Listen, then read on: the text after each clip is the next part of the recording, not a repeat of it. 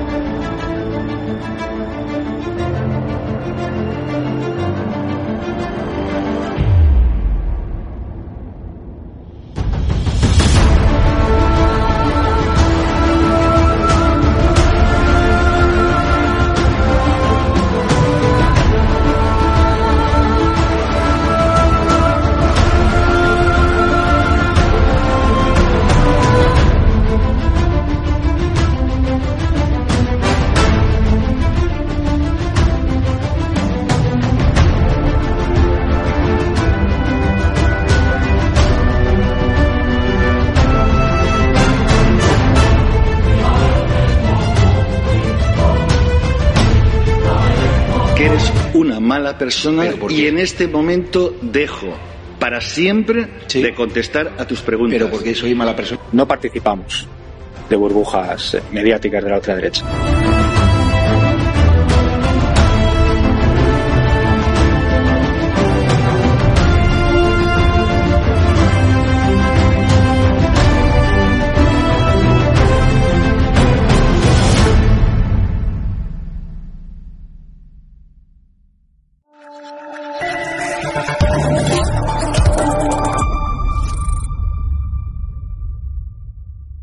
Hola, muy buenas tardes. En esta oportunidad vengo a presentarles otro episodio más de El eje del mal.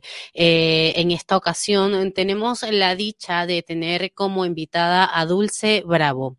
Dulce fue presa política y torturada nada más y nada menos que por uno de los esbirros del chavismo que más daño ha causado en Venezuela. Miguel Rodríguez Torres, quien fue también ministro de la Defensa de Hugo Chávez y en 2018 pasó a ser eh, detenido por el gobierno de Maduro y actualmente eh, se encuentra en territorio español después de una negociación que se llevó a cabo en Venezuela entre los factores de la unidad, la mesa de la unidad, en la, que está conformada por los partidos políticos que se hacen llamar de oposición, pero que pertenecen a la Internacional Socialista y factores del régimen de Nicolás Maduro. Eh, tras esas negociaciones, Rodríguez Zapatero consiguió que eh, liberasen a Miguel Rodríguez Torres y ahora se encuentra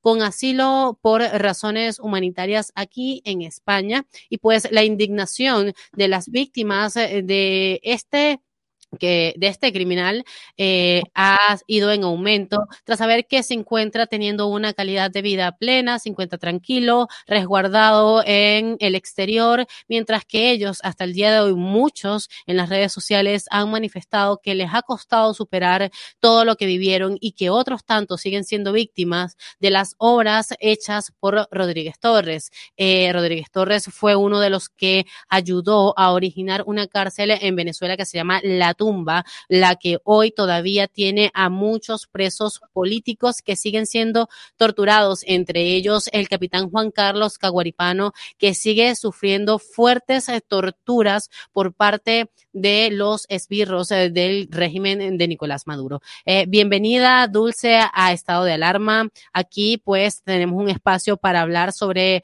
todo lo que hacen aquellos factores políticos, tanto en Venezuela como en el el resto de Hispanoamérica, todos estos que conforman el Foro de Sao Paulo. Un gusto tenerte aquí con nosotros. Un placer, muchas gracias por la invitación. De verdad que en estos momentos creo que es muy importante cuando se abren las puertas para ser escuchados y sobre todo con tanta indignación que tenemos en este momento. Y hablando por mí, estoy sumamente indignada de lo que veo que está aconteciendo en este momento en España.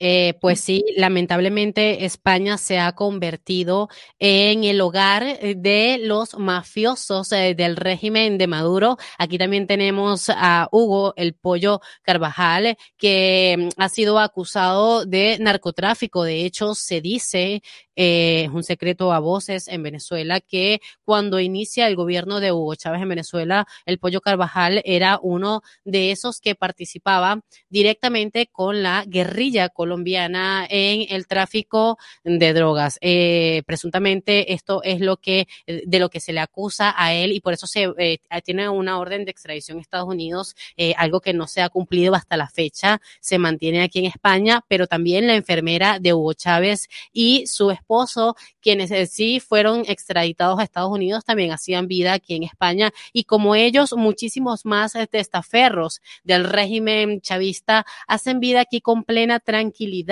a diferencia de muchos venezolanos que hoy se la están pasando muy mal por lo que esas personas ayudaron a construir y que llevaron a la destrucción del país. Eh, cuéntanos un poco, Dulce, ¿cuál fue tu experiencia con Miguel Rodríguez Torres? Bueno, mira, este, mi caso fue el siguiente. Yo en el 2003 fui secuestrada eh, por unos cubanos y entre ellos había una rusa. Este caso yo puse todas las denuncias, hice todo, fueron nueve horas de secuestro. Eh, colocaron hipnóticos de contacto, después tuve, me dejaron suelta, tirada en la calle frente a una iglesia en el paraíso.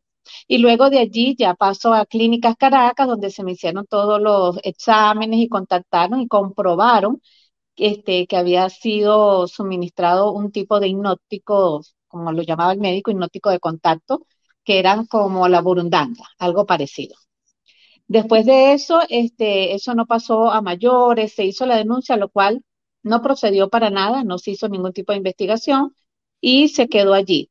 En el 2004, en mayo, 9 de mayo del 2004, eh, me secuestran, ¿verdad? Y así me lo hicieron saber gente de la DC, o sea, un comando, y no era un comando, eran exactamente como ocho comandos de la DC, se presentaron en una casa en el Cafetal, allí me secuestran y nos dicen a Vasco da Costa, que en paz descanse, y a mi persona, que estábamos legalmente secuestrados por la DC paralela. En ese momento de verdad no entendíamos nada, qué es la DC paralela y desde cuándo existe, no sabíamos nada.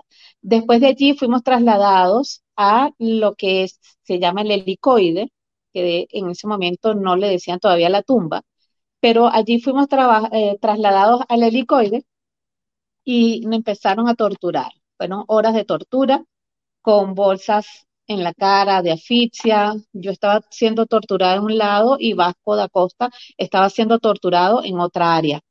Este, nos colocaron electricidad, golpes en las rodillas con unas regletas, golpes en la espalda, en la columna, eh, tortura psicológica, eh, romperte la ropa, todo lo que trae una cantidad de, eh, es difícil describirlo de esta manera, este, todo lo que te puede hacer humillar y quebrar como ser humano.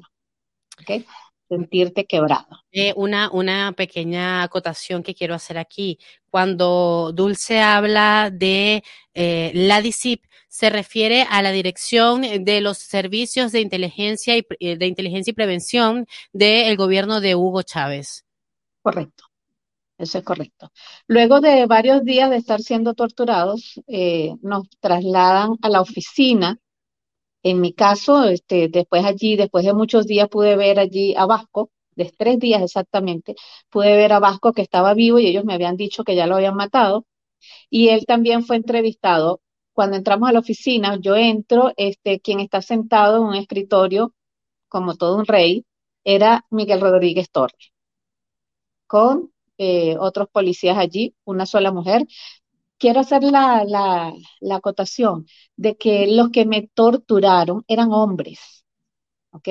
Durante toda la tortura, la captura y todo el proceso, fueron hombres los que ejecutaron la tortura hacia mi persona. En la oficina con Rodríguez Torres había solamente una mujer y estaba Rodríguez Torres, él me hizo toda una entrevista, una propuesta de entregarme un maletín lleno de dólares, que recibiera una finca en cualquier parte del país donde yo quisiera, solamente tenía que entregar nombres y decir dónde estaban las personas. Evidentemente nada de esto sucedió, él se ofendió tanto, me escupió la cara, me ofendió de prostituta para abajo, aparte de ya toda la humillación que ya me habían hecho sentir en mi cuerpo y psicológicamente los torturadores, él también formaba parte de eso. Luego él da la orden de que me metan nuevamente en la celda y a partir de allí empezamos un proceso. Fuimos trasladados en la noche al tribunal civil y en el Tribunal Civil se nos negaron los derechos a dar declaraciones y se nos envía directamente al, al Tribunal Militar, que debemos ir al Tribunal Militar. Al día siguiente nos trasladan al Tribunal Militar y en el Tribunal Militar este, nos niegan el derecho a dar declaraciones y dan la orden de que nos regresen nuevamente a la DC y nos tenían como una pelota de ping-pong porque no había nada que sustentara el por qué nos tenían detenidos, el por qué de las torturas, el por qué privarnos del derecho de decir lo que queríamos decir, el por qué. No había nada que justificara esto. Nos trasladan a la DC, de la DC al día siguiente nos vuelven a trasladar al tribunal militar, ellos dictan que sí, que nos van a hacer un juicio en el tribunal militar siendo civiles, y eh, al regresarnos nuevamente a la DC, es muy curioso porque regresamos tipo 7, 8 de la noche y a eso de las 2 de la madrugada nos hacen un traslado. Evidentemente, cuando estás tú en esa situación, tú piensas que te van a matar porque ya tú ves que realmente no hay respeto, ni hay leyes, ni hay nadie que te esté cubriendo. No hay nada, nada que te garantice que tú puedas estar con vida y continuar. Nos trasladan a Senapromil, que es ramo verde, a esa hora todo un escándalo en esa cárcel, no había una celda para meterme a mí porque es una cárcel militar para hombres y es militar para hombres, quiero que esto quede bien claro, y fui la primera mujer civil presa, detenida en Senapromil, en Ramo Verde, ¿ok? Este, el estar allí tuvieron que habilitar una oficina donde no habían condiciones, donde no tenía ventanas, donde la puerta era de madera, yo no tenía cómo ver hacia la parte de afuera porque no había, no había ventanas, no había nada. Y allí me meten para que esa sea mi celda durante 59 días. ¿Ok?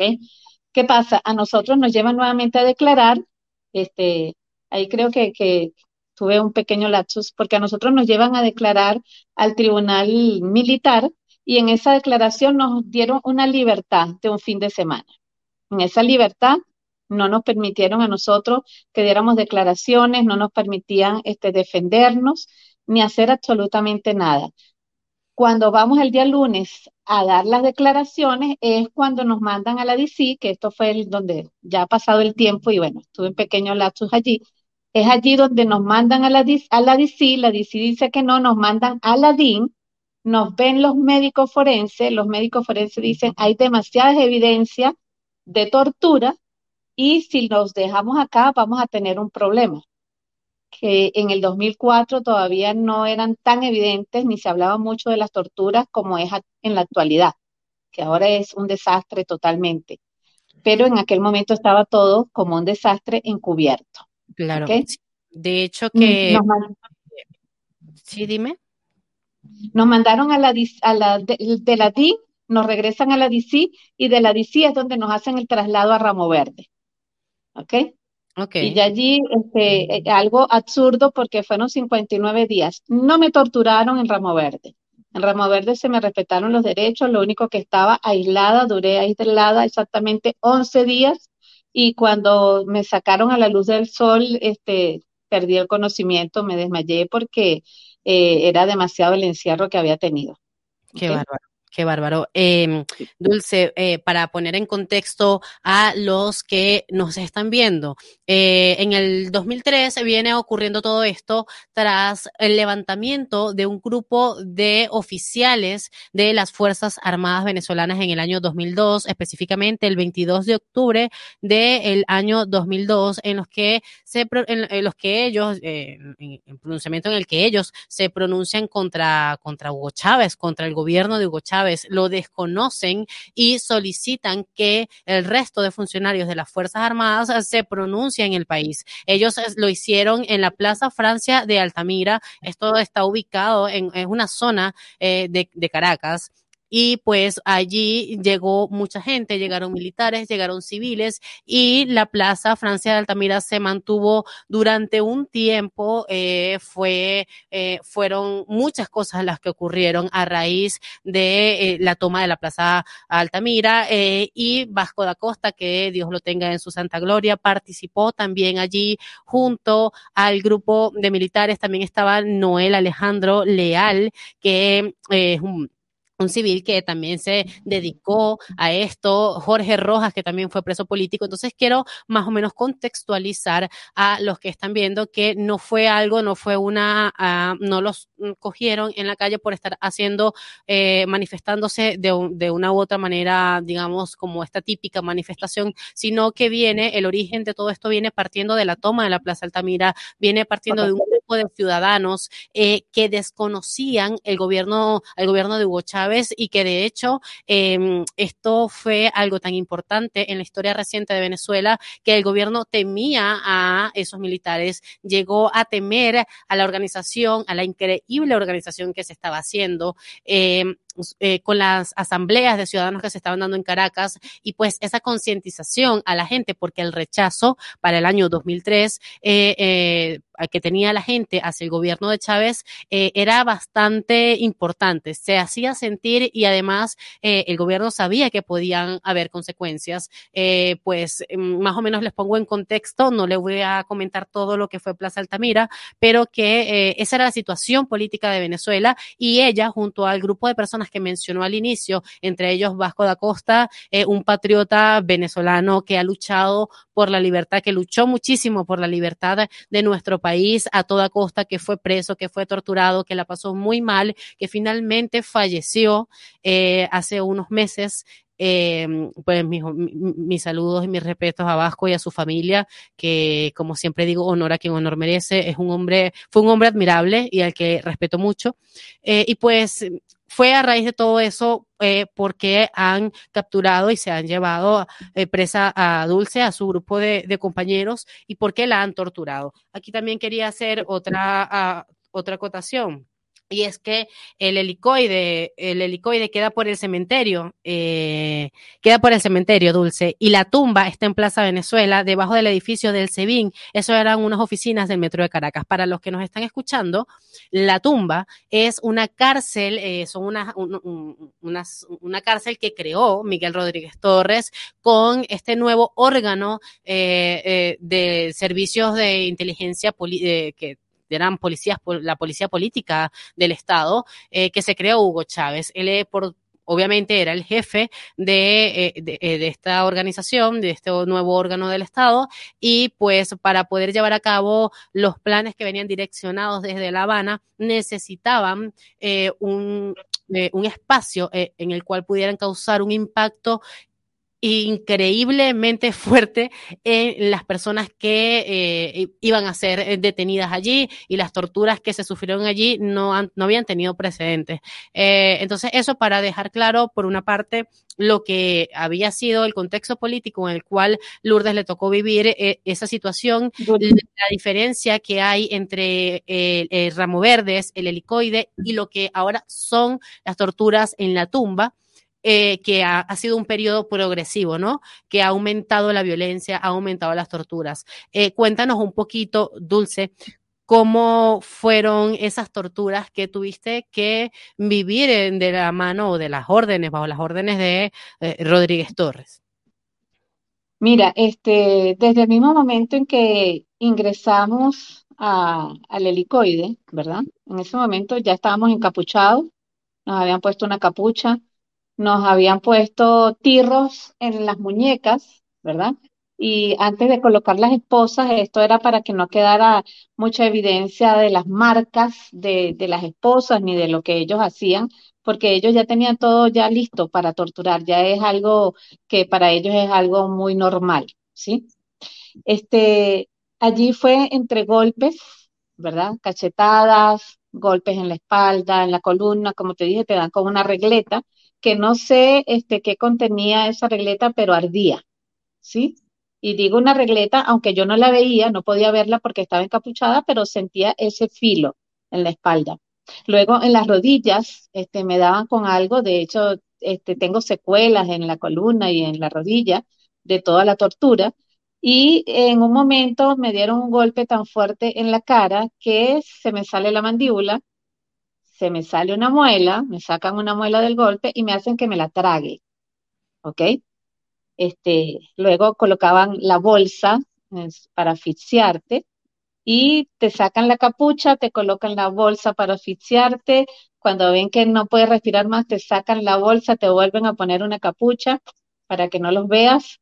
Y ese gesto cobarde de romperte la ropa, de manosearte, de humillarte, de vejarte como mujer, este, de cometer todo este tipo de violaciones contra el cuerpo de, una persona, llámese hombre o mujer, eh, es lo que tú vives durante la tortura.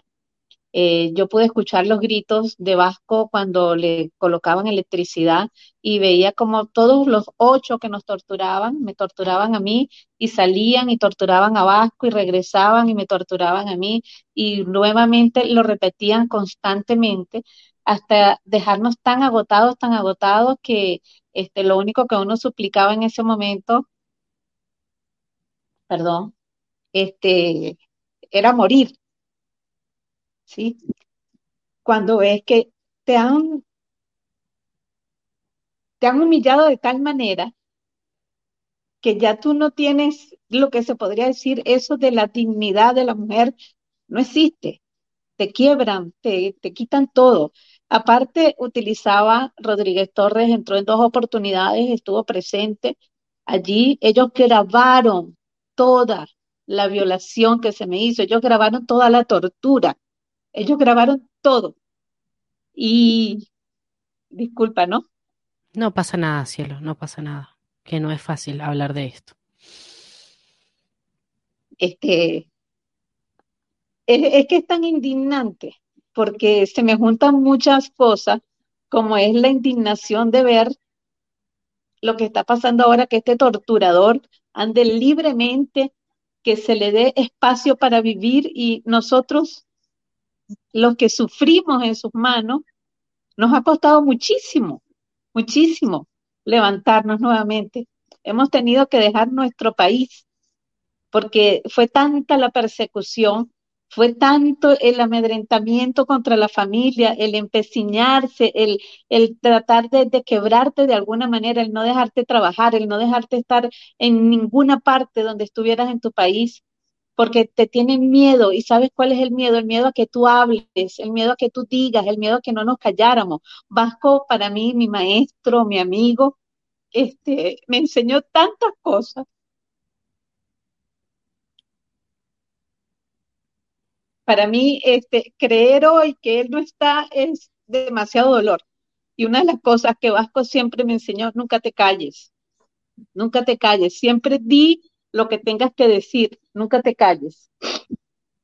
Y que tus enemigos sepan que ellos pueden callar nuestra voz, pero no van a callar nuestra conciencia. Hoy por hoy, este, la indignación que siento me hizo hablar y me hizo decir, no puedo más. No puede ser que mientras muchos estamos luchando para tratar de seguir adelante, para tratar de levantarnos en otros países, porque yo estoy acá en este país, pero mis hijos están regados por el mundo, mi familia hay unos que están en Venezuela, la situación totalmente difícil, pero no hablo solamente de mí, Sé de muchísimos, muchísimos que sufrieron torturas, muchísimos que tuvieron que irse, muchísimos que están en situaciones peores, que nadie los toma en cuenta, que nadie los escucha y que los que los escuchan, personas de estos países que pudieran darnos la mano, que pudieran ayudarnos a levantar nuevamente la voz, que pudieran ayudarnos a una unión donde todos podamos realmente hacer algo para rescatar no solamente a Venezuela, se trata de Latinoamérica, se trata ahora de Europa, se trata de tantos países que están siendo sumergidos bajo el socialismo, que lo que es un apéndice del comunismo, que yo no puedo entender callarme, no puedo seguir callándome. Tengo que hacer que me escuchen. Rodríguez Torres es un criminal, torturador. Es un criminal, es un torturador. No voy a decir que es un asesino porque no tengo las pruebas realmente en mis manos, ¿sí? Pero eres un asesino de conciencias. Tratas de matar las conciencias, las conciencias no se pueden matar, porque pueden morir los cuerpos, pero siempre vamos a tener la voz que va a quedar hablando por nosotros. Siempre se va a levantar, porque todos queremos algo, todos queremos libertad, todos queremos vivir en una verdadera democracia y rescatar a Venezuela no va a ser fácil, no ha sido fácil, pero yo sigo creyendo que se puede. Bueno, Dulce, muchísimas gracias por compartir con nosotros esta experiencia. La verdad es que me conmueve muchísimo además por la historia, por eh, los antecedentes, y es que tú eres una de esas que estuvo cuando se levantaron en Plaza Altamira y eso para mí es admirable. Yo me quito el sombrero y además la valentía que has tenido de estar aquí hoy conmigo para hablar eh, sobre esto que no es fácil y que sabemos que puede tener implicaciones, ¿no? Porque siempre que hablamos del chavismo, siempre que hablamos de algún alto mando del régimen, del cartel de los soles, eh, hay consecuencias, y, pero hay que asumirlas y es como dices, no nos podemos callar, tenemos que ser voz de lo que atraviesa nuestro país y lo que atravesaron personas como tú, que tú, así como tú lo, lo viviste en ese momento, muchas personas lo han vivido. La jueza María Lourdes Afiuni fue una de las víctimas de Hugo Chávez, un caso muy conocido y que sufrió muchísimo. También actualmente sigue siendo una víctima del capitán Juan Carlos Caguaripano. Desde aquí extiendo mis saludos a su familia y pues así como ellos, muchos militares de los que participaron en Plaza Francia Altamira, eh, mi saludo muy cariñoso para ellos. Ellos saben que les tengo muchísimo cariño, Noel, Jorge, a ustedes también, que no son militares, pero yo siempre los meto en el combo de los militares. Eh, igual que la familia de Vasco, eh, creo que este ha sido un testimonio eh, necesario porque el gobierno de España está haciendo la casa de los criminales, torturadores eh, de miles de venezolanos, eh, personas que han estado dando las órdenes durante las manifestaciones de 2014-2017, donde han muerto una cantidad enorme de jóvenes, donde la sangre en mi país estaba por todas las calles y esos son los que hoy están siendo recibidos aquí en España como asilados políticos, mientras que a los venezolanos nos están quitando el derecho de solicitar eh, protección internacional porque venimos de un país sumergido en una crisis política. Lamentablemente, el gobierno de Sánchez ha firmado un acuerdo con el gobierno de Nicolás Maduro en el que para restablecer nuevamente las relaciones diplomáticas, el régimen chavista le exige al gobierno de España que quite a Venezuela eh, de la lista de los países en crisis, que ya no considere a Venezuela como un país en crisis por lo tanto tiene que quitar esta, esta esta facilidad migratoria que teníamos, que era la residencia por razones humanitarias. Entonces, al quitar esa condición a los venezolanos, lamentablemente la situación se complica y mientras que a los venezolanos, mientras que los ciudadanos de a pie seguimos sufriendo las consecuencias de que aquel régimen siga en el poder, eh, sujetos como Rodríguez Torres, el Pollo Carvajal, la enfermera eh, de Chávez, bueno, que ya no lo está disfrutando porque la extraditaron, pero así como ellos, muchos testaferros del régimen que hacen vida aquí en España y sobre todo aquí en Madrid, que hay así por montones, eh, viven tranquilos viven muy tranquilos y, y, muy cómodos con todo el dinero que se han robado en mi país y con la conciencia cargada de todas las muertes, derramamientos de sangre y todo lo que ha implicado el régimen chavista en Venezuela. Lourdes, si tienes algún mensaje final para darnos, ya tenemos que cerrar el programa. Sí, este, se hablan de razones humanitarias y no solamente son las razones humanitarias, le dan el dinero y le dan todo para que viva como lo que no es, como un ser humano de conciencia. Yo me pregunto es, ¿quién nos escucha? ¿Dónde están esos gobiernos que realmente pueden escuchar a los que somos víctimas? ¿Puede traer esto consecuencias? Mira, las consecuencias las estamos viviendo los que estamos afuera. A mí ya me amenazaron dos veces, ya hace algunos años, de que no podía regresar a Venezuela y si regresaba estaba muerta o me iban a meter presa. Mi madre está allí. Yo no regreso a Venezuela y no regreso porque realmente quiero vivir para ver cómo se va a liberar mi país, ¿sabes? Pero no es porque no quiera regresar, no es porque no lloro sobre todo los fines de semana recordando mi país, recordando lo que yo hacía, recordando lo que dejé y que mi vida se convirtió en dos maletas y en esas dos maletas me tuve que ir y perder el contacto de ver a mis seres queridos. Tengo ocho años que no veo a mi madre. Es duro, es duro, Dulce. Yo tengo cinco años y medio sin ver a la mía. Y es difícil porque yo puedo... Es muy difícil. Es muy Eh, difícil. cuando estás muy cercana a personas que han vivido esta situación como tú. Y bueno, muchísimas gracias, corazoncito. Muchas gracias por la oportunidad. Conmigo, no, gracias a ti por la valentía, te lo agradezco de todo corazón, gracias por ser una voz más que habla en nombre de nuestra gente, eso no tiene precio. Y pues también muchísimas gracias a EDA TV y a todas esas personas que nos dan el espacio, nos permiten hablar y alzar la voz para generar conciencia. Eh, pues será hasta un próximo episodio del Eje del Mal. Muchísimas gracias a todos Muchas los que gracias. están viendo el programa. Hasta luego. Thank you.